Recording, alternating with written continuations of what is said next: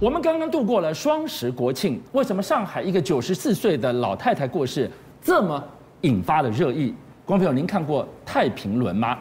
这部电影当中，黄晓明跟宋慧乔扮演的这对夫妇，剧中又是杀马的桥段，又是俊美的外表，演的就是抗日剿匪的第一恐怖名将张灵甫跟他的太太王玉玲的故事。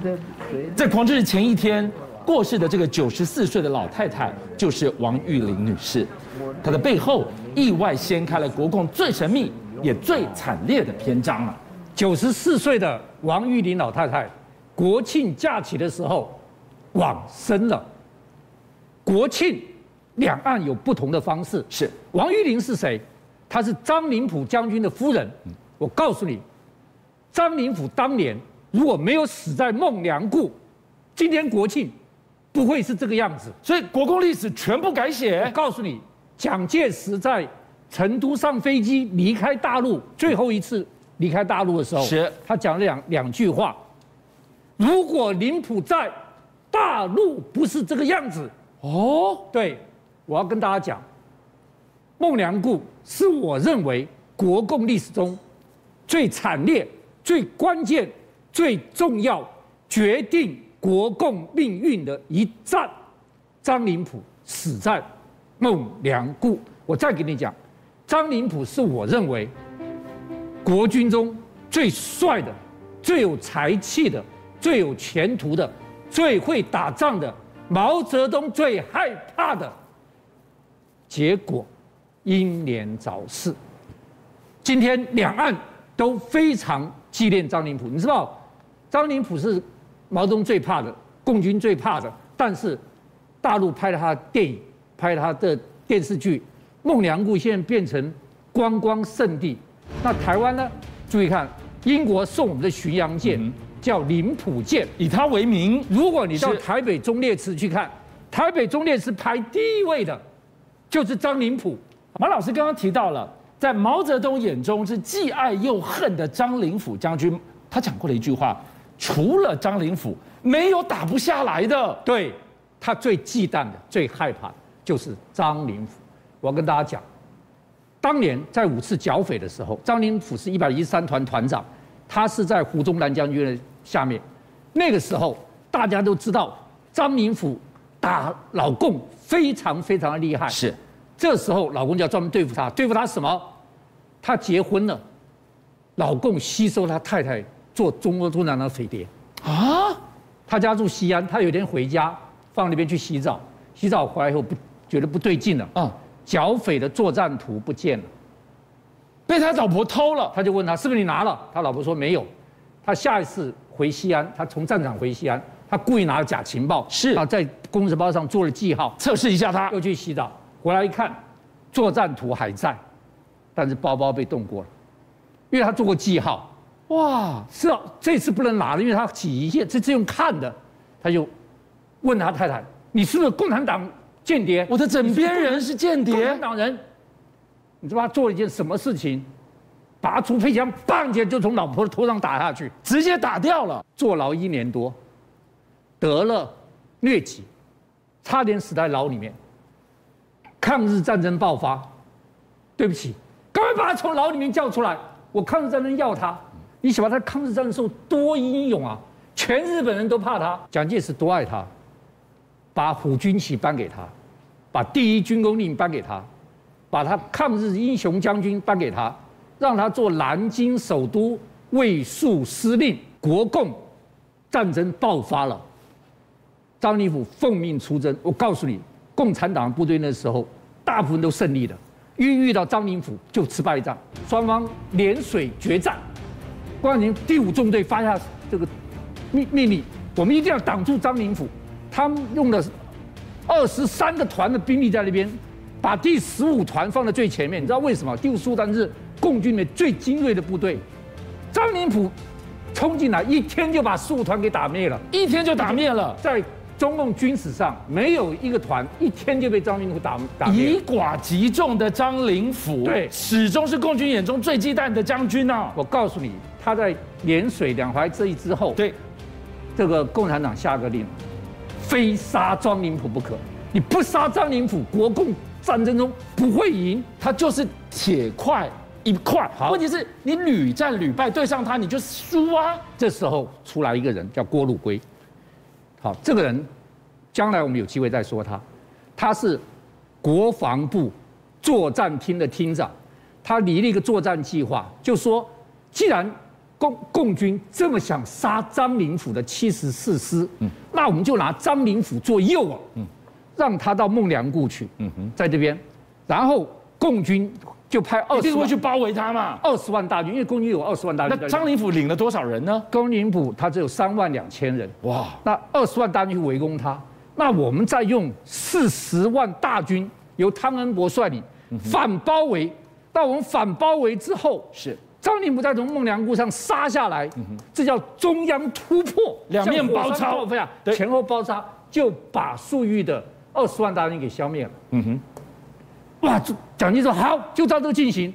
但蒋介石只有一件事情不知道，郭汝瑰是中共的间谍，这是孟良崮，黄色的这个圈圈。是孟良崮，对，红色的中共，中共一二三四五六六路齐发，是。全部是全力去打。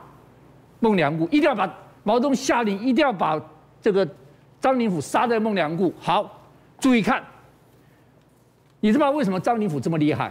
因为他是美式装备，他是美国的重型坦克，美国的重型大炮，是，他是重型。你知道那时候我们有几个美军的重型师派来这边？是三个，是唯三，一支就在这里。我刚刚讲了三支，对不对？对，一个是张灵甫的七十四师，对，一个十一师被挡在这边。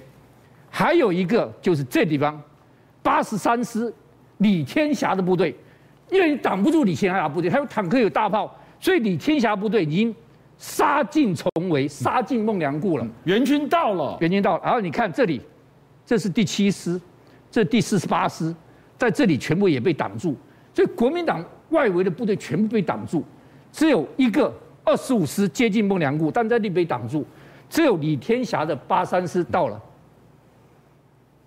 李天霞一直妒忌张灵甫，他觉得我才是最厉害的。为什么是你最厉害？卫戍师应该是我来当，不是你来当。可是你现在最靠近，你能不救吗？我告诉你，他做了一件什么事情？他派了一个连，你看这就这个，他派了一个连，带着通讯器材，到了这个孟良崮山脚下，告诉张灵甫说：“我我我们到了，我到了。”是。然后就撤退，啊，对，那我在山上的张灵甫，我一直苦等不到援兵啊。他以为这个地方是个突口，你知道吗？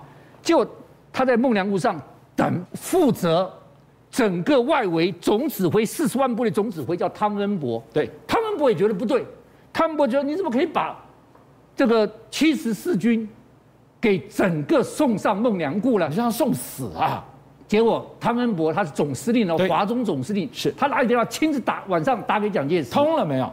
通了，刘斐接了，没门。刘斐接说，总统已经睡了，是。总统临睡前特别交代，孟良崮非上不可，那就是张灵甫非死不可了，就是一遇到两个大匪谍，是，所以让。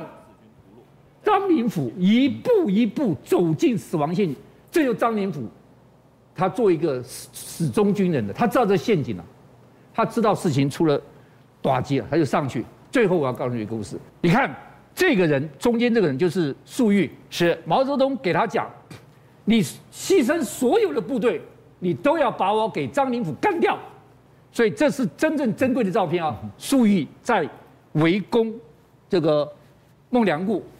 张灵甫在孟良崮打得弹尽援绝，所有部队都上不来。李天霞八三师可以过来，见死不救，见死不救。对，我告诉你，后来蒋介石说把李天霞枪毙了，但李天霞后来故事我们将来再讲。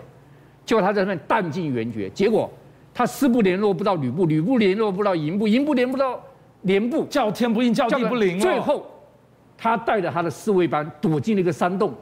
到山洞里面，真的是弹尽援绝，枪里面只剩两颗子弹。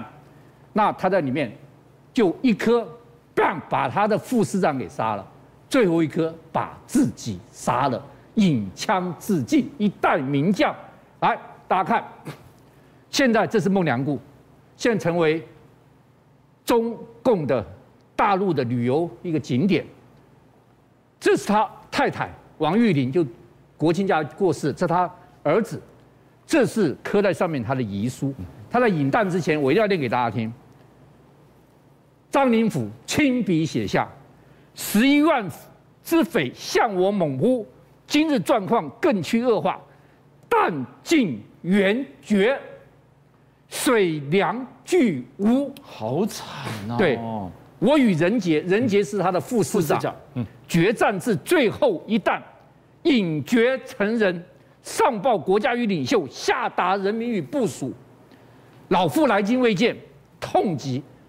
老父到北京去见他，错过了跟父亲见面，更惨。这个望善待之，幼子望养育之。你知道他这个幼子，他跟我是朋友，好，这个跟我是朋友。你知道为什么幼子？他没见过，当时他是一父子，他在肚子里面。玉林五七就是刚刚国庆过世的，今永绝矣云浦绝笔，五月十六号，孟良崮。我告诉你。他在孟良崮被杀了之后，毛泽东开了个会议，欣喜若狂，讲了说，今天在孟良崮能够杀张云普，全世界有两个人绝对想不到这件事情会发生。你们猜哪两个人？蒋介石，一个是蒋介石，对，大家都猜到蒋介石了啊，就提出第二个人都猜不出来，谁？就毛泽东说：“我公布答案，毛泽东。”所以这个是他没有意料得到的，居然可以拿下这个地方。他说：“我叫你们设计做陷阱，非杀张灵甫不可。但我从来没想到，我真的能够杀掉张灵甫。所以，蒋介石在离开中国大陆讲的最后一句话，居然是：如果林甫在，大陆不会如此。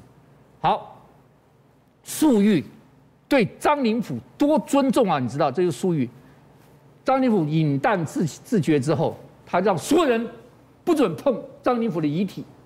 他给张灵甫做了一个墓，就在孟良崮埋起来，下跪致敬，看连共军对他多重视。结果你知道，文化大革命的时候，他遗骨被挖出来，不知道丢哪去了。他儿子张道宇亲亲口跟我讲。我拼命找，拼命找，有一个农民告诉我：“你爸的遗骨在我的羊圈下面。”他一看，那羊圈很泥泞，他挖，呃那个农民给他说：“挖到没有？二十万人民币，不管你挖到没有，你只要一挖下去二十万人民币。”很多人跟他讲说这是骗局，对，所以他没有挖。所以到今天张灵甫的遗骨找不到，在不在羊圈下面不知道，一挖就要二十万。邀请您。一起加入五七报新闻会员，跟俊相一起挖真相。